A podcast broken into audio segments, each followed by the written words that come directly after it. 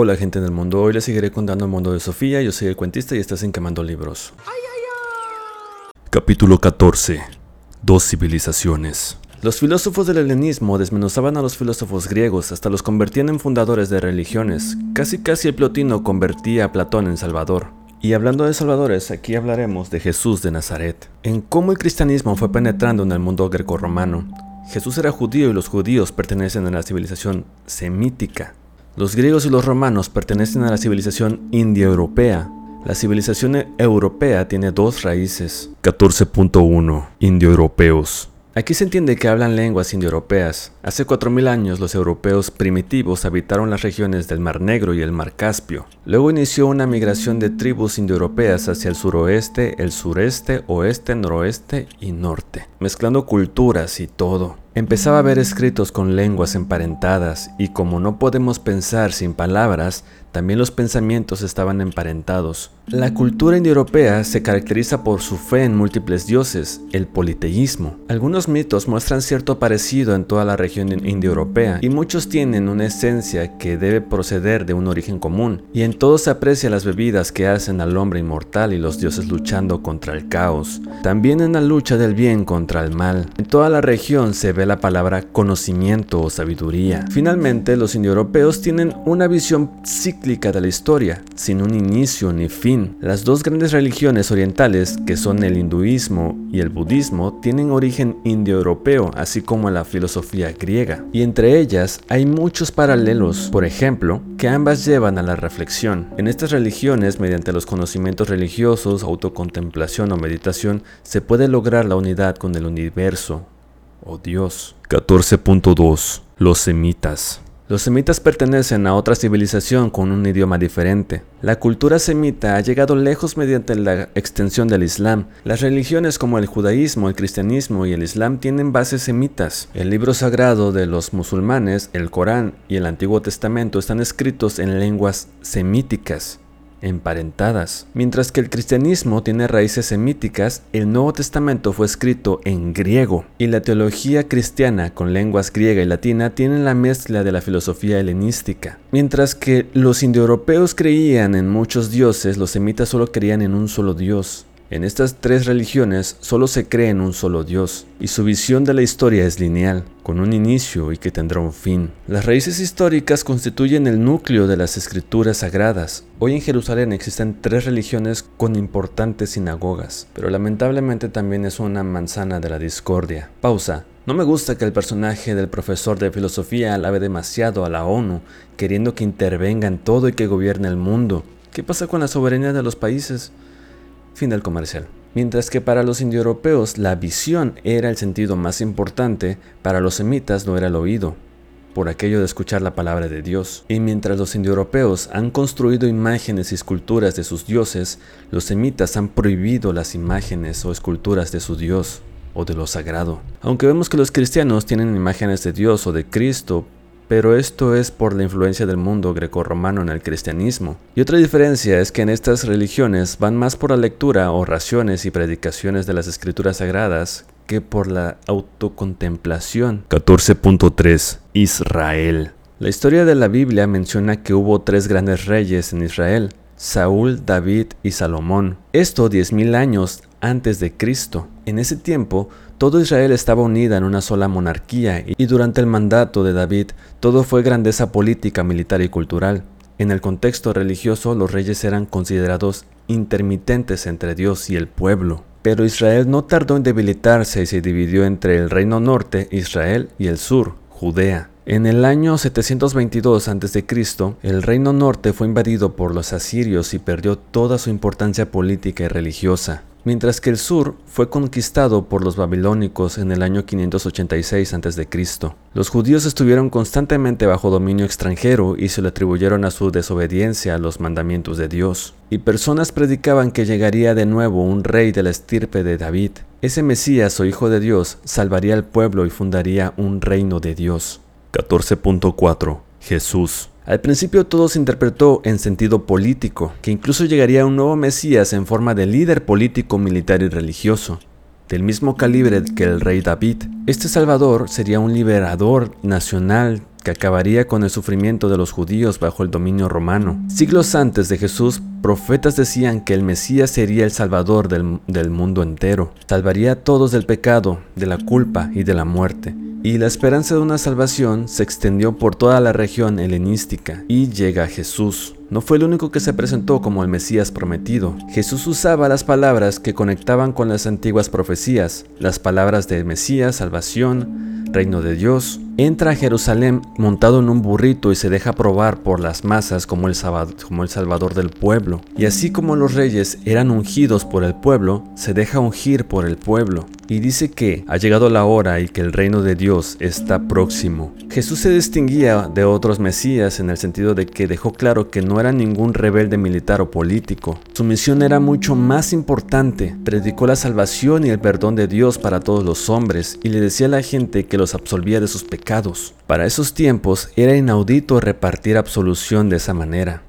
y más que le llamara Padre a Dios. Por ello, no tardaron mucho en levantarse en su contra y al cabo de un tiempo se iniciaron los preparativos para que fuera ejecutado. En la época se esperaba la llegada de un Mesías con espadas y lanzas. Jesús, cuando usaba la expresión reino de Dios, se refería a un sentido más amplio, a que el reino de Dios es amor al prójimo, preocupación por los débiles y los pobres y perdón para los que han ido por el mal camino. Era un gran cambio del significado que era más como militar. No se esperaban a alguien con túnica y sandalias diciendo que deben amar al prójimo como a uno mismo, incluso amar a nuestros enemigos y predicaba con el ejemplo, no dando la espalda a prostitutas, aduaneros, corruptos y enemigos del pueblo. Y dijo que Dios es tan generoso en su misericordia que es justo con los corruptos si éste le pide perdón. Dijo que la misericordia de Dios no tiene límites pero es preciso que nos dirijamos a Dios suplicando perdón. Su mensaje radical de salvación rompía con tantos intereses y posiciones de poder que fue necesario quitarlo de en medio. ¿Recuerdan que les dije que Platón está indignado porque el hombre más justo de Atenas tuvo que pagar con su vida?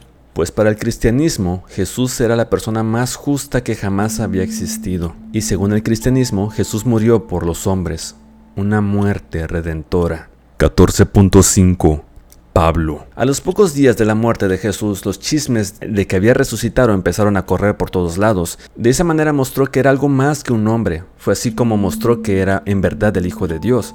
Ahora todos tenían la esperanza de la resurrección de la carne. Los judíos no creían que el alma fuera inmortal porque sus cosas eran ideas griegas indoeuropeas. La iglesia cree en la resurrección del cuerpo y en la vida eterna. Pero es precisamente el milagro obrado por Dios lo que nos salva de la muerte y de la perdición. Los primeros cristianos comenzaron a difundir el alegre mensaje de la salvación mediante la fe de Jesucristo en Jesucristo. Ahora el mundo entero podía ser conquistado para Cristo. La palabra Cristo es una traducción griega de la palabra judía Mesías y significa el ungido. A los pocos años de la muerte de Jesús, el fariseo Pablo se convirtió al cristianismo. Mediante sus muchos viajes de misiones por todo el mundo, greco-romano, convirtió el cristianismo en una religión mundial. Por las muchas cartas que Pablo escribió a las primeras comunidades cristianas, conocemos su predicación y consejos para los cristianos. Más tarde, este Pablo apareció en Atenas. Fue directamente a la plaza de la capital de la filosofía. Se dice que estaba escandalizado al ver una ciudad llena de imágenes paganas. Visitó la sinagoga judía y conversó con algunos filósofos estoicos y epicúreos, y estos lo llevaron al monte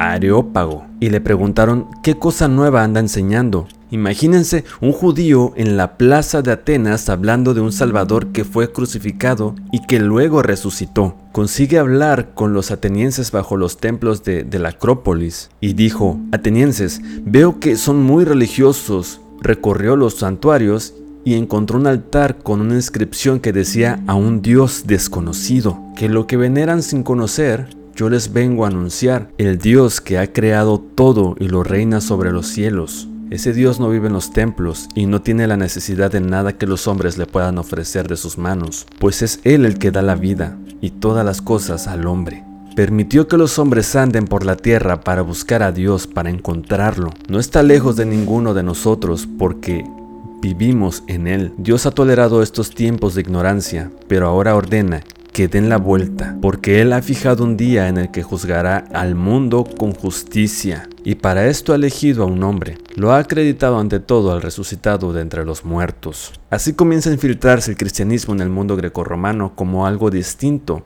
algo diferente a la filosofía epicúrea, estoica y neoplatónica. Pablo enseña que la búsqueda de Dios es algo inherente al género humano. Lo nuevo de la predicación de Pablo es que Dios se ha revelado ante los hombres e ido a su encuentro. No es solamente un Dios filosófico al que los hombres puedan intentar alcanzar con su mente, ni se parece a una imagen de oro o plata o piedra. Es un Dios personal que interviene en la historia y que muere en la cruz por culpa de los hombres. Había gente que se burlaba de él por lo de la resurrección de Cristo, pero algunos entre el público también querían oír más sobre ello. Algunos se unieron y comenzaron a creer en el cristianismo, y así poco después de la muerte de Jesús ya había comunidades cristianas en todas las ciudades importantes, griegas y romanas, Atenas, Roma, Alejandría, Éfeso y Corintio. En los próximos 300 o 400 años todo el mundo helenístico se había cristianizado. 14.6 Credo. La gente se preguntaba si tenía que ser judíos antes para ser cristianos y Pablo decía que no, que era algo distinto el cristianismo. Pero el cristianismo no era la única religión nueva por esa época, por ello era importante para la iglesia cristiana llegar a un escueto resumen de esa doctrina cristiana. Había que delimitarla de las otras religiones pero también evitar divisiones dentro de la misma iglesia. De estas formas surgieron los primeros credos. El credo resume los dogmas cristianos más importantes. Uno de estos importantes dogmas era que Jesús era Dios y hombre, que Dios se convirtió en hombre. Jesús no era un semidios. La iglesia enseñó que Jesús era un Dios perfecto y un hombre perfecto. 14.7 Postscriptum la entrada del cristianismo al mundo grecorromano se trata de uno de los grandes cambios culturales en la historia. Estamos por salir de la antigüedad. Desde los primeros filósofos griegos han pasado casi mil años. Sabiendo de las raíces históricas, evitarán flotar en el vacío. De vuelta con Sofía, la morrita estaba empezando a comprender la importancia de conocer sus raíces históricas, que la historia de la humanidad era su propia historia. Capítulo 15. La Edad Media. Pasó una semana sin que Sofía supiera algo de su profesor de filosofía el picalibro. Hablaba con su amiguita, repasaba las cartas viejas. El 25 de mayo recibió una postal para Hilde, que su padre decía que regresará, el padre de Hilde, quejándose del conflicto de mil años entre judíos, cristianos y musulmanes que tienen las mismas raíces. Luego Sofía recibe una llamada. Es el profesor de filosofía Picalibro. El señor habla como de una competencia o batalla entre Hilde y su padre contra Sofía y el profesor de filosofía, que ya no le mandara carta así que la ve en la madrugada en una iglesia. Sofía se saca de onda, sin mencionar que el señor cita a una menor de edad, a horas inadecuadas, pero supongo que solo yo pienso mal. Bueno, la morrita hizo plan con su amiga de quedarse en su casa para después huir en la madrugada y llegar a la iglesia. Entonces sale en la madrugada y llega a las 3 de la mañana a la iglesia. La iglesia estaba vacía, luego sonó el órgano y se acercó a alguien, era alguien vestido de monje. Miró a Sofía y le habló en latín. La morrita tenía miedo, pero le dijo que hablara en su idioma. El Señor dice que se imagine que Jesús nació a la medianoche, que cada hora es un siglo y que la Edad Media duró nueve horas. Y ahora les leeré tal cual mis apuntes porque es demasiada información que necesita precisión. En el año 303 el cristianismo era una religión aceptada en el Imperio Romano, después de la muerte de Pablo. En el 380 el cristianismo fue la religión del Estado en todo el Imperio Romano. El imperio ya había empezado a derrumbarse. En el año 330 el emperador Constantino traslada la capital del Imperio Romano a Constantinopla, del que fue fundador. En el 395 el Imperio Romano fue dividido en dos, occidental y oriental. En el año 410 Roma fue saqueada por los pueblos bárbaros. En el 476 todo el Estado romano occidental pereció. El oriental subsistió hasta el año 1453 cuando los turcos conquistaron Constantinopla. La ciudad cambió de nombre a Estambul En el año 529 la iglesia cerró la Academia de Platón en Atenas. Se fundó en el mismo año la Orden de los Benedictos como la primera gran orden religiosa. En el año 529 se convierte en un símbolo de cómo la iglesia cristiana puso una tapadera encima de la filosofía griega. A partir de entonces, los conventos tuvieron el monopolio de la enseñanza, la reflexión y la contemplación. Por Edad Media se entiende en realidad un periodo de tiempo entre otras épocas. La expresión surgió en el Renacimiento, en el que se consideró a la Edad Media como una larga noche de mil años. Se había enterrado Europa entre la Antigüedad y el Renacimiento, pero otros consideran la Edad Media como un tiempo de mil años de crecimiento. Fue en la Edad Media cuando comenzó a configurarse el sistema escolar. A principios de la época surgieron las primeras escuelas en conventos. En el 1100 se contó con escuelas de las catedrales y alrededor del año 1200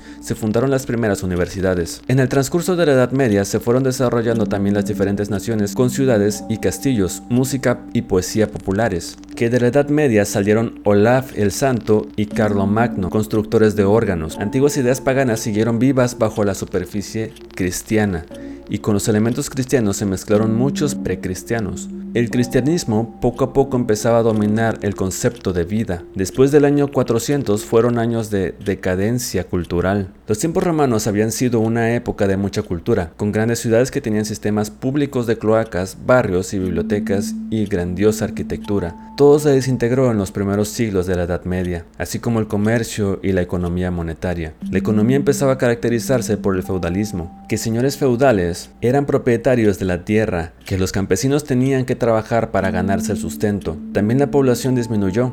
De un millón de habitantes en Roma llegaron a ser 4.000. Es en el año 600. La importancia de Roma acabó a finales del siglo IV, pero el obispo de Roma pronto se convertiría en la cabeza de toda iglesia católica romana y recibió el nombre de Papa. Fue considerado el vicario de Jesús en la tierra. Así Roma funcionó como capital cristiana durante casi toda la Edad Media. Sofía se pregunta si los filósofos griegos fueron olvidados, solo en parte. Se conocían algunos escritos de Aristóteles y Platón. En el antiguo imperio romano se habían dividido en tres zonas culturales, occidental donde se tenía la cultura cristiana de lengua latina, la oriental donde surgió una cultura cristiana de lengua griega y Constantinopla como capital. Más tarde la ciudad adquirió el nombre de Bizancio. Luego se habla de la Edad Media bizantina y otra que es la Edad Media católica romana, mientras que en el norte de África y Oriente Medio habían pertenecido al Imperio Romano, en esos tiempos se desarrolló la cultura musulmana de lengua árabe. Eso tras la muerte de Mahoma, Mahona, fueron conquistados por el Islam. España fue incorporada a la región cultural musulmana. Los árabes se quedaron con la antigua ciudad de Alejandría, así heredaron la ciencia griega. Durante toda la Edad Media los árabes fueron los más importantes en ciencias, como matemáticas, química, astronomía y medicina. Hoy incluso usamos los números arábigos. Así la cultura árabe era superior a la griega. Platón en el este a través de la cultura romana oriental. Aristóteles con los árabes en el sur y en el oriente la cultura grecorromana. Al final de la Edad Media, los tres ríos se vuelven a unir en el norte de Italia. La influencia árabe llegó a través de España, la griega de Grecia y Bizancio.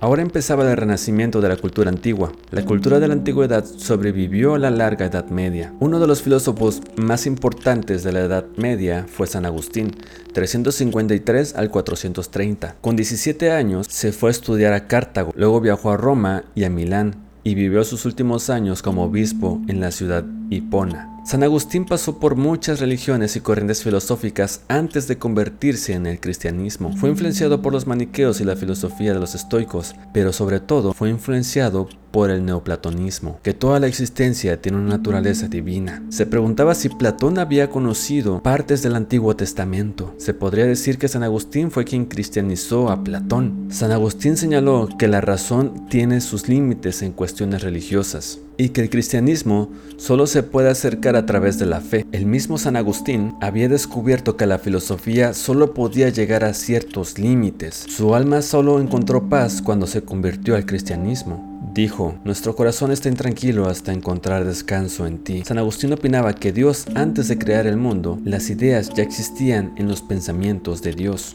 así fusionando las ideas platónicas en sus creencias en Dios. San Agustín también opinaba que el mal es solo la ausencia de Dios, que el mal no tiene existencia propia, es algo que no es, que la buena voluntad es obra de Dios y la mala voluntad es desviarse de la obra de Dios. También decía que el ser humano es un ser espiritual, un cuerpo material que pertenece al mundo físico y su alma puede reconocer a Dios. San Agustín también rechazaba cualquier derecho del hombre a criticar a Dios. La idea de San Agustín es que ningún ser humano se merece la salvación de Dios, pero que Dios ha elegido a algunos que se salvarán de la perdición. Pero aún así los hombres son responsables de sus propias vidas. San Agustín pensaba que la historia trata de la lucha que se libra entre la ciudad de Dios y la ciudad terrena. San Agustín fue el primer filósofo en meter la propia historia en su filosofía. La idea de que Dios necesita la historia para realizar su ciudad. La providencia divina conduce la historia de la humanidad desde Adán hasta el fin de la historia como si se tratara de la historia de un solo individuo que se desarrolla gradualmente desde la infancia hasta la vejez. Hasta el año 1000 son los conventos los que se ocupan de la enseñanza. Sobre el año 1200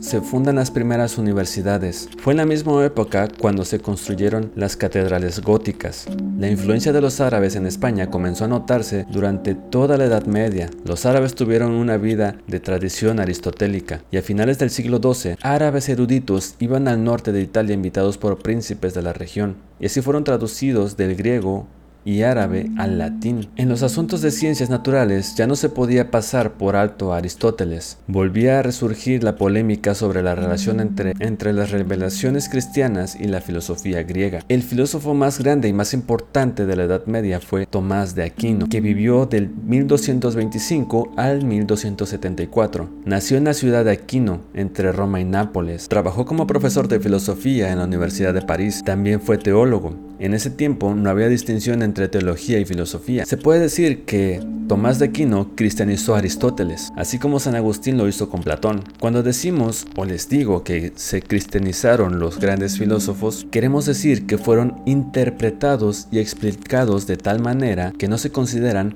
una amenaza para la doctrina cristiana. Tomás de Aquino trató de unir de fusionar la filosofía de Aristóteles con el cristianismo. Creó una gran síntesis entre la fe y el saber y lo hizo tomando palabras de Aristóteles. Tomás de Aquino pensó que no tenía que haber diferencias entre las revelaciones filosóficas y las de la fe, que con ambas se puede llegar a las mismas verdades. Tomás opinaba que existen una serie de verdades teológicas naturales. Con esto se refería a verdades a las que se puede llegar tanto por la revelación cristiana como a través de la razón natural.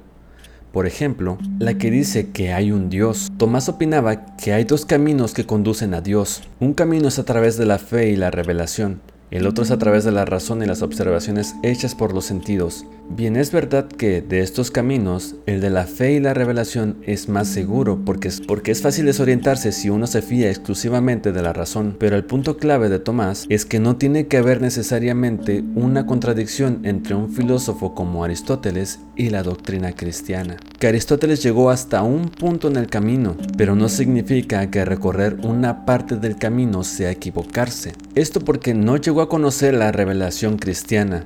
Por ejemplo, no es incorrecto decir que Atenas está en Europa, pero tampoco es muy preciso. Si un libro te dice que Atenas está en Europa, quizás también sea conveniente ver el Maps para ver toda la verdad. Que Atenas es la capital de Grecia, que a su vez es un pequeño país en la parte suroeste de Europa. Lo que Tomás quiso mostrar es que solo existe una verdad. Con Aristóteles señala algo que nuestra razón reconoce como verdad, entonces tampoco contradice la doctrina cristiana. Podemos acercarnos plenamente a una parte de verdad mediante nuestros sentidos y nuestras, y nuestras observaciones. Precisamente las verdades las que menciona Aristóteles cuando describe el reino animal y el reino vegetal. Otra parte de la verdad nos la ha revelado Dios a través de la Biblia, pero las dos partes de la verdad se superponen la una a la otra en muchos puntos importantes. También hay cuestiones sobre las que la Biblia y la razón nos dicen exactamente lo mismo. Por ejemplo, que existe un Dios. También la filosofía de Aristóteles suponía que había un Dios o una causa primera que pone en marcha todos los procesos naturales, pero no nos proporciona ninguna descripción más detallada de Dios. En este punto tenemos que apoyarnos exclusivamente en la Biblia y en la palabra de Cristo. Y bueno, hasta el día de hoy, la mayor parte de la gente está de acuerdo en que al menos la razón del ser humano no puede probar que no haya un Dios. Tomás fue más allá. Pensaba que basándose en la filosofía de Aristóteles se podía probar la existencia de Dios. También con la razón podemos reconocer que todo lo que hay a nuestro alrededor tiene que tener una causa original. que Dios se ha revelado ante los hombres tanto a través de la Biblia como a través de la razón. De este modo existe una teología revelada y una teología natural. Y lo mismo con la moral. En la Biblia leemos cómo quiere Dios que vivamos, pero a la vez Dios nos ha provisto de una conciencia que, nos capacita para distinguir entre el bien y el mal sobre una base natural. Hay dos caminos para la vida moral. Podemos saber que está mal herir a otras personas aunque no hayamos leído la Biblia, y así la fe y la razón se complementan. Un ejemplo es una novela cualquiera. Podemos saber algo sobre lo que pensaba el autor, pero no datos concretos del autor, solo si se ve directo a la biografía del autor. Así es la relación entre la obra de la creación de Dios y la Biblia. Solamente mediante la observación de la naturaleza podemos reconocer que hay un Dios, y solo en la Biblia encontramos información de Dios. Para terminar, Aristóteles pensaba que la cadena evolutiva desde plantas y animales, ¿recuerdan? Aristóteles señalaba a un dios que constituía una especie de cumbre de la existencia. Esto se adaptaba fácilmente a la teología cristiana. Según Santo Tomás, hay un grado evolutivo de existencia, desde las plantas y animales hasta los seres humanos, desde los seres humanos a los ángeles y desde los ángeles a Dios. Por encima de los ángeles domina Dios. Él puede verlo y saberlo todo en una sola y continua visión. Para Dios no existe el tiempo como existe para nosotros. Nuestro ahora no es la hora de Dios. Sofía se pregunta si hubo mujeres filosóficas o filósofas. El profesor dice que entre los judíos y cristianos había una creencia que se decía que Dios tenía una naturaleza materna por aquello de que las mujeres fueron creadas a imagen y semejanza, que en griego el lado femenino de Dios se llamaba Sofía, que significa sabiduría. En la Edad Media en Occidente cayó en el olvido, y si llegó a las 3 de la mañana ya era la 1 de la tarde. El profesor de filosofía le dice que luego la cita para, para la clase del Renacimiento. Ah, pensaba contarles el Renacimiento, la época barroca, Descartes, Spinoza, Locke. Ya me cansé y tampoco quiero hacer video tan largo. Vamos a tardar todavía en esto. Nos vemos en un próximo episodio de Quemando Libros. Y nada, lean, lean, lean muchísimo. Adiós.